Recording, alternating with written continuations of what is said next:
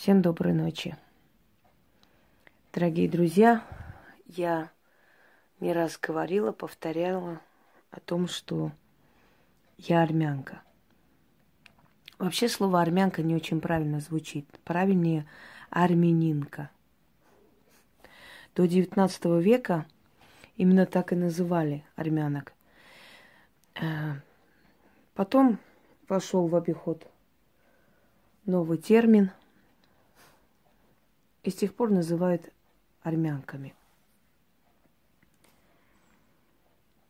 Так вот, если уж правильно, я армянинка. Мой род, он очень древний.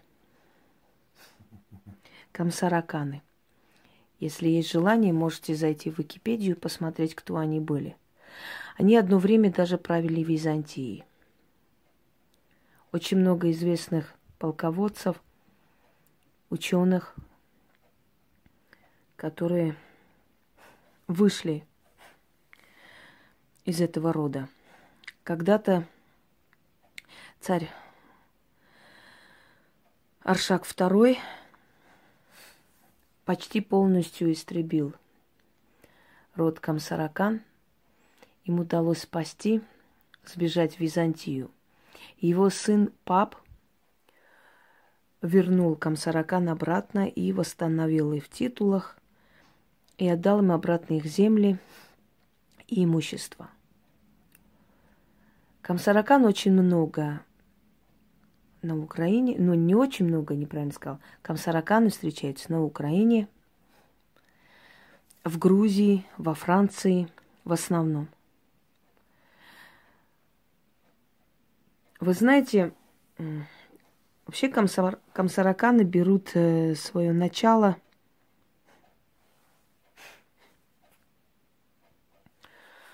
э, берут свое начало от парфянских царей, аршакидов.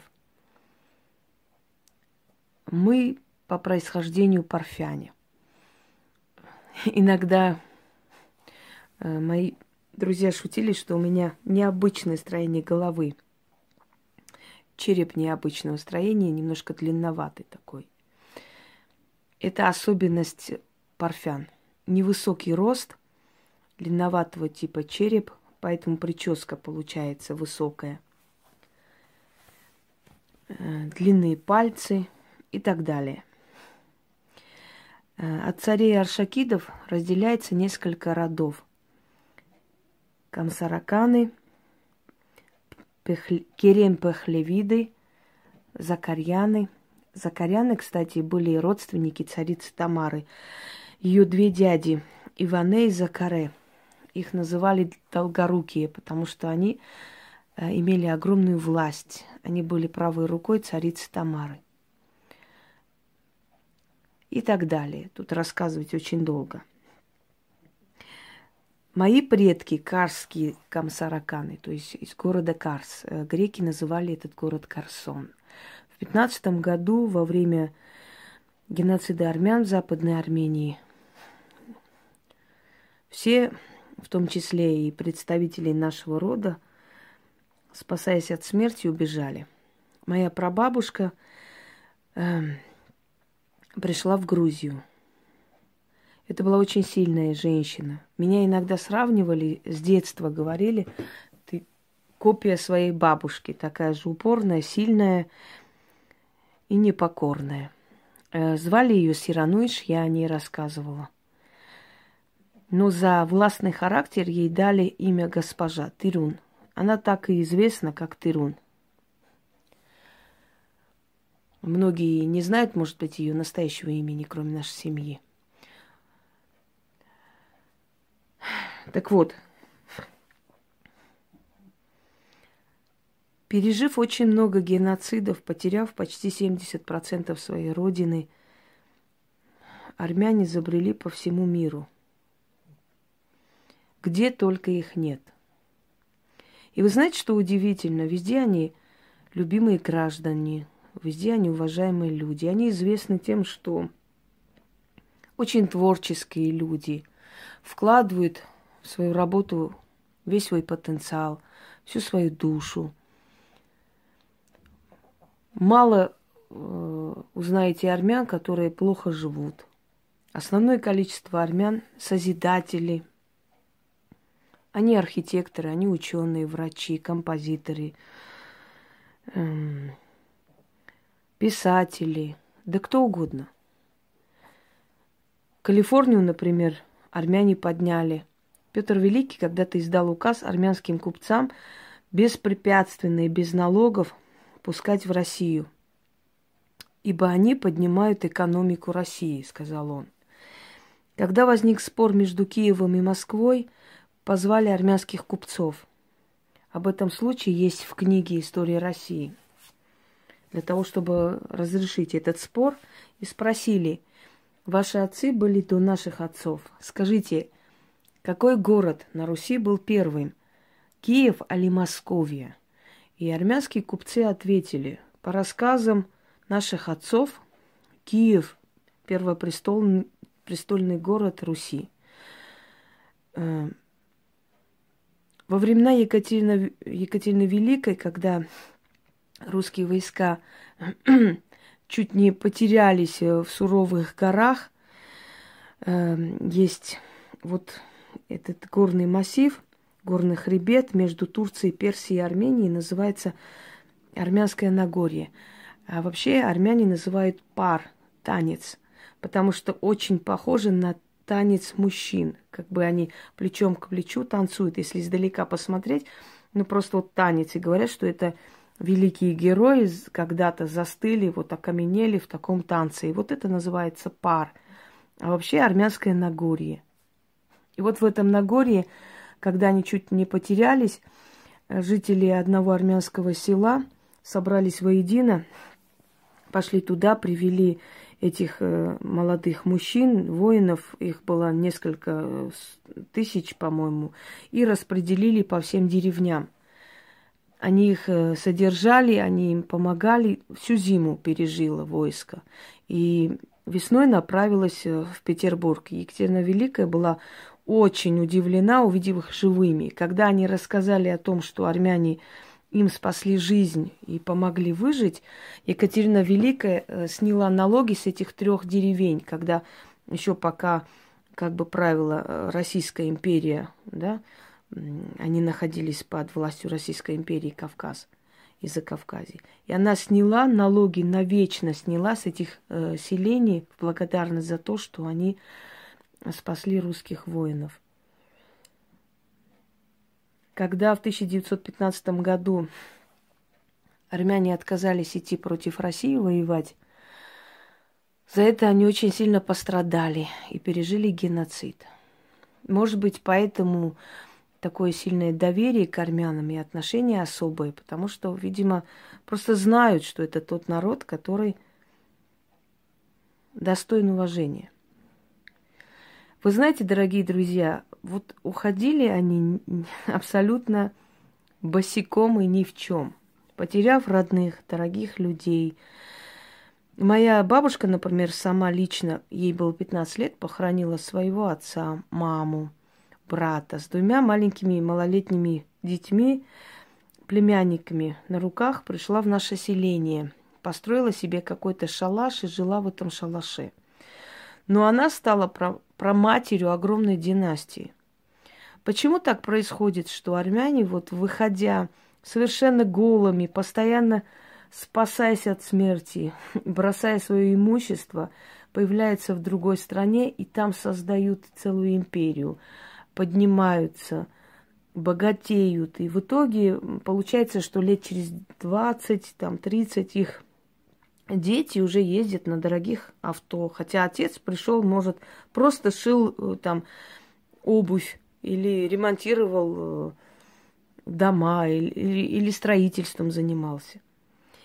У армян есть такое выражение армянская судьба. Мы говорим хайбахт. Армянская судьба звучит в двух таких э, случаях. То в отрицательном, то в положительном случае. Если человек потерял все и вся, если он еле спасся от резни, от убийства, мы говорим, армянская судьба.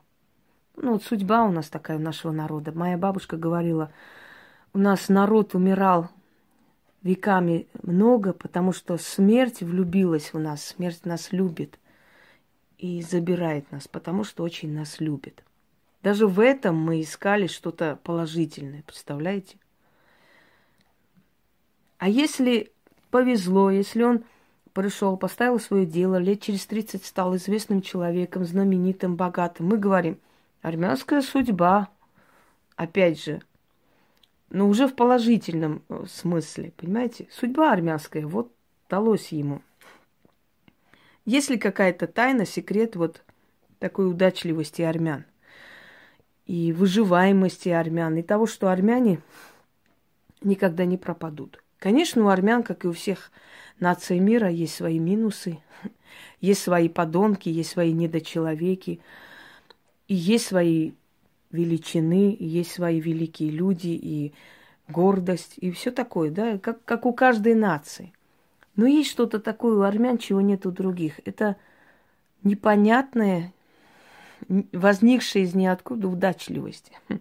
Вот в чем секрет удачливости армян? Самое интересное, секрет удачливости армян – это в их трудоспособности, в умении творчески подходить к делу – мы любим работать, мы любим красиво жить, мы любим хорошо жить. Когда человек хочет и желает и стремится жить хорошо, судьба ему это дает, поверьте мне. Если ты себя любишь, и ты говоришь, я хочу жить хорошо, мне недостаточно за зарплату пахать вот столько, я хочу свое дело открыть, я хочу сама руководить своей судьбой. Судьба тебе дает. Если ты не просишь у судьбы, Проходит время и говоришь, вот мой сосед там фирму открыл, построил то, а у меня ничего нет. Потому что ты не хотел дальше ничего делать. Ты не хотел рисковать, ты не хотел по ночам работать до утра. Я знаю многих армян, у которых сейчас есть все, и яхты, и дома, и все такое. Вы знаете, дорогие друзья, как они работали в 90-е годы? Вот жена одного из них рассказывает, он, говорит, просто приползал домой, не было сил вообще ни на что, ложился на полу, спал, мы его укрывали, все. Он даже не мог на диван подняться, до того у него усталое состояние. Он ложился, спал на диване часа три. Ночью просыпался, извините за подробности, шел в душ, будил жену и говорил, иди искупайся, приди, я побуду с тобой, уделю тебе внимание и опять пойду по своим делам. То есть он, будучи в таком состоянии, не забывал, что его жене нужно внимание, как женщине. Я помню, когда у нас э, была бабушка Дуня, мы э, приезжали к отцу в Россию на работу. Он здесь работал, мы приезжали на лето, оставались. Люди ездили на Кавказ, а мы приезжали в степи, в волжские степи, чтобы его видеть. Это полупустыня. Я помню, мы с сестрой проснулись утром, мы привыкли, что солнце поднимается из вершины гор. А здесь проснулись и видим прямо, знаете, земля и солнце, красное, огромное солнце поднимается из-под земли. Мы так заорали, земля горит. Я до сих пор помню. Нас успокаивали долго, что земля не горит, просто здесь нету гор. Здесь полупустыня, просто степь. И поэтому оттуда солнце поднимается. А мы ужасно переживали, что земля горит. Россия для меня никогда не была чужой страной. Я приезжала в Россию с малых лет, еще с полугода я летала э, в Алтайский край, где у меня отец э, находился и так далее. Так вот, приходила наша баба Ду, Дуся к нам э, в гости, мы ее угощали кофе и так далее. И бригадой работал у меня отец, э, хотя он э, закончил Московский коммерческий университет. Ереванский театральный, где он только не, не закончил, типа меня дипломы коллекционирует. Но приходилось и работать на строительство. И вот я помню, что она приходила и знала же, что при, уходят бригады, мужчины работают, приходят. И она все время говорила, Женщины, держитесь за своих мужиков. У вас золотые мужики. Понимаете, вот этот секрет удачливости и того, что мы добиваемся всего, кроется в нашей трудоспособности, в наших стремлениях, еще в том, что мы во всем видим плюсы, не сдаемся, не ломаемся, дорогие друзья. Один французский э, писатель сказал, по-моему, Франц Верфель, да, он написал «40 дней Мусадага», где описал в окружении маленькую группу армян, село армян, которое поднялось на гору Муса, и там сопротивлялось 40 дней османским войскам вооруженным. А потом пришлось им уйти, уйти во Францию через море. И он там говорит, э, когда я написал свою книгу и представил народу Франции, естественно, пришли армяне, и я смотрел, это шутливый народ, остроумный, и я смотрю на них и думаю, откуда у этого народа, пережившего такие страшные мучения, есть сила на юмор – на улыбку, на созидательность. Как же этот народ не озлобился, не превратился в массу каких-то озлобленных существ? Как же этот народ сохранил свое лицо? Вот дано нам это, понимаете, на генетическом уровне. И поэтому я почему говорю, что я ощущаю себя российской женщиной, потому что мне очень много и э, черты от русских баб. Почему баб говорю, не в обиду, Потому что вот именно на бабах держится, понимаете, Россия. Вот женщины, бабы, которые и хобот слону оторвут, и чего только не сделают, на них держится. Когда армянка с детства попадает в Россию, она рано или поздно все равно будет обрусевшей, вот как хотите. Она перенимает все равно вот этот боевой характер русской женщины. Но живучесть армянки зависит от ее генов. И вот это две смеси, два начала, когда соединяются, такая женщина просто непобедима. Я помню, когда через много лет я поехала домой, и там у нас дед один есть. Э, значит, мы сели за стол. У нас женщины садятся за стол. У нас нет такого, чтобы женщин нельзя было. У нас вполне цивилизованная нация. Но просто как бы он старший, и рядом с ним особо, ну, как бы стыдились сидеть. Я говорю, а что вы не, не садитесь, сидите, садитесь. Он мне там пальцем грозит. Ты русская, тут революцию не делай. Понимаете, вот. А, но, кроме всего прочего, у армян есть такая особенность обращения к своей судьбе. Они очень верят в судьбу. И они уверены, что судьба им даст то, что они просят. Вот это поклонение судьбе и вот целый культ судьбы очень часто у нас э, в языке встречаются такие слова. Судьба даст, бахта кабери. Судьба поможет. Счастливой судьбы. Э, благословенная судьба, благодаря судьбе, постоянно. Это очень древнее еще дохристианское поверье, поклонение судьбе. Э, дух судьбы никак не изображался. Считалось, что судьба везде, она нематериальна, ее невозможно описать, говорить, но есть некая сила судьбы, которую можно в себя влюбить, и она тебе будет помогать. У каждой семьи свой особый ритуал, свое особое поверье и просьба, и как бы привлечение судьбы. Но я хочу вам подарить вот, вот это вот поверье, этот ритуал моей семьи. На основе того, что часто рассказывала моя прабабушка, как она относилась к судьбе, как она говорила, я составила этот ритуал, э, взяв за основу ее слова, ее изречение, ее просьба к судьбе. У нас есть еще второй, э, второе название судьбы. Вот судьба у нас обозначается либо бахт, что означает счастливая судьба,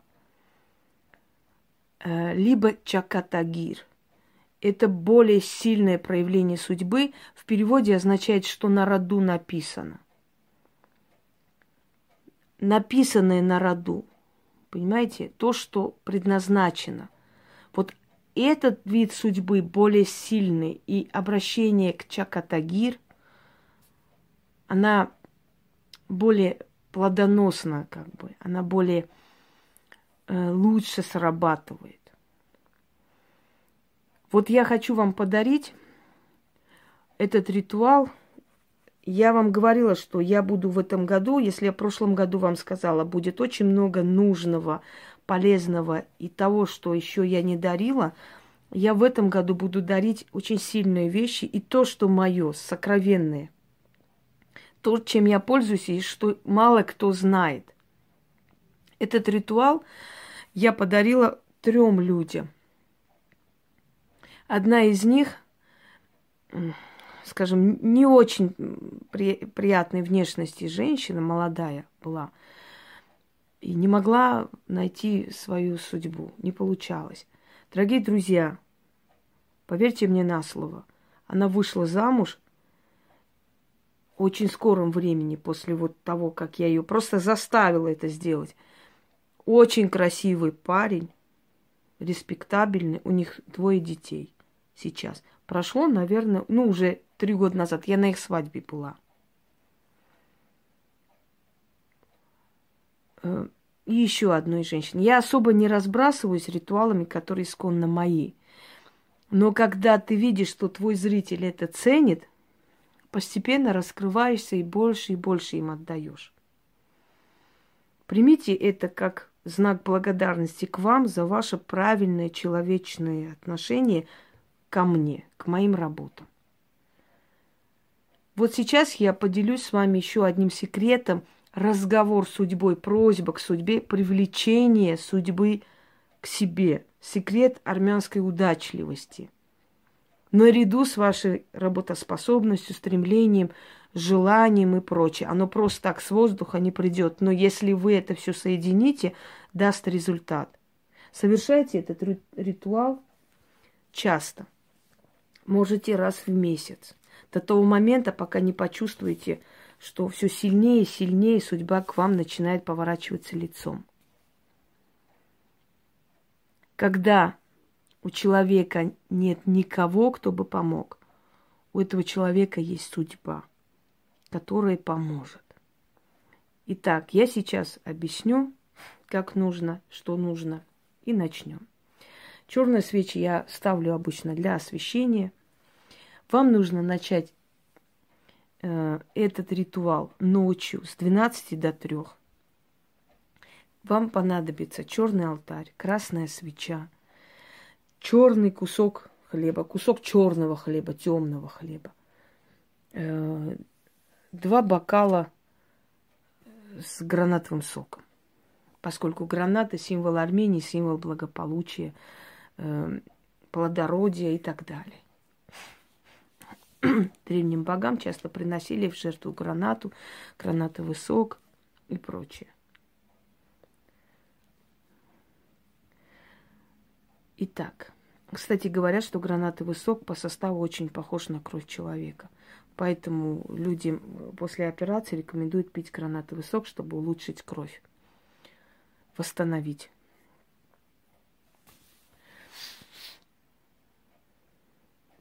Судьба. Я стою на перепутье. У меня есть только ты. Моя душа рвется к счастью, не откажи. Подними меня к престолу.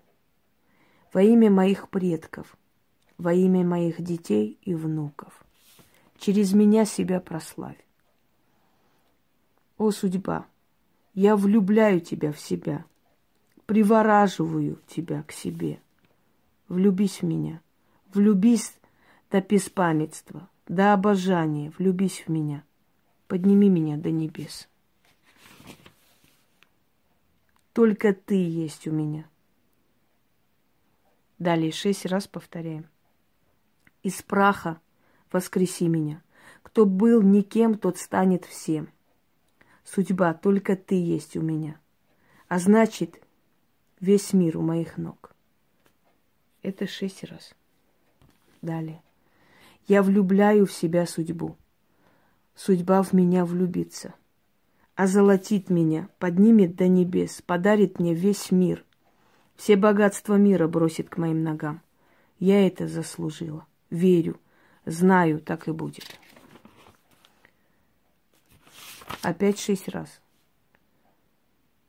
Из праха воскреси меня. Кто был никем, тот станет всем. Судьба, только ты есть у меня, а значит весь мир у моих ног. Потом читаем на армянском языке столько раз, сколько вам лет.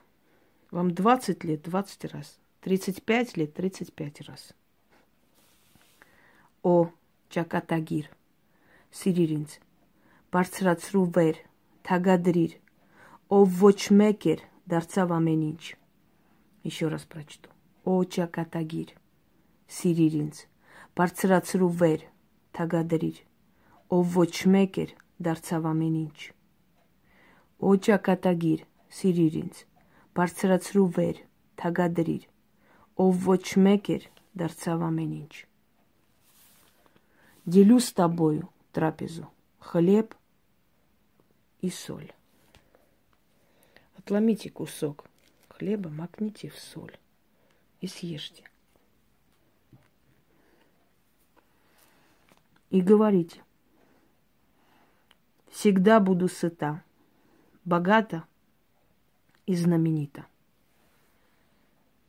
Делю с тобой сок гранаты, как символ нашего союза –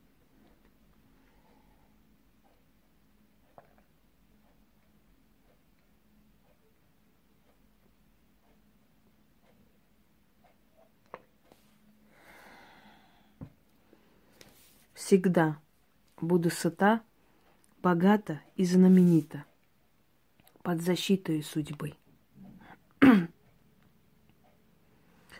О ճակատագիր, սիրիր ինձ, բարձրացրու վեր, թագադրիր, ով ոչ մեկ էր, դարձավ ամեն ինչ. Опять повторить по числу своих лет. И в конце говорим, мое время пришло. Да будет так. Я знаю, что Яна, как всегда, подробно напишет под роликом, поэтому все там будет разложено, и вопросов не возникнет. Что касаемо остального. Хлеб, соль оставьте на столе и гранатовый сок в том числе. Утром вылейте, хлеб отдайте птицам. Положите где-нибудь. Еще запомните, секрет армянской удачливости в шедрости. Не жалейте помогать людям, когда у вас есть эта возможность. Деньгами, дарами. Оставляйте на улицу бродячим собакам еду, кошкам. Делитесь. Если вам судьба начнет давать, она начнет вам давать многое и помогать будет во всем, потому что этот ритуал –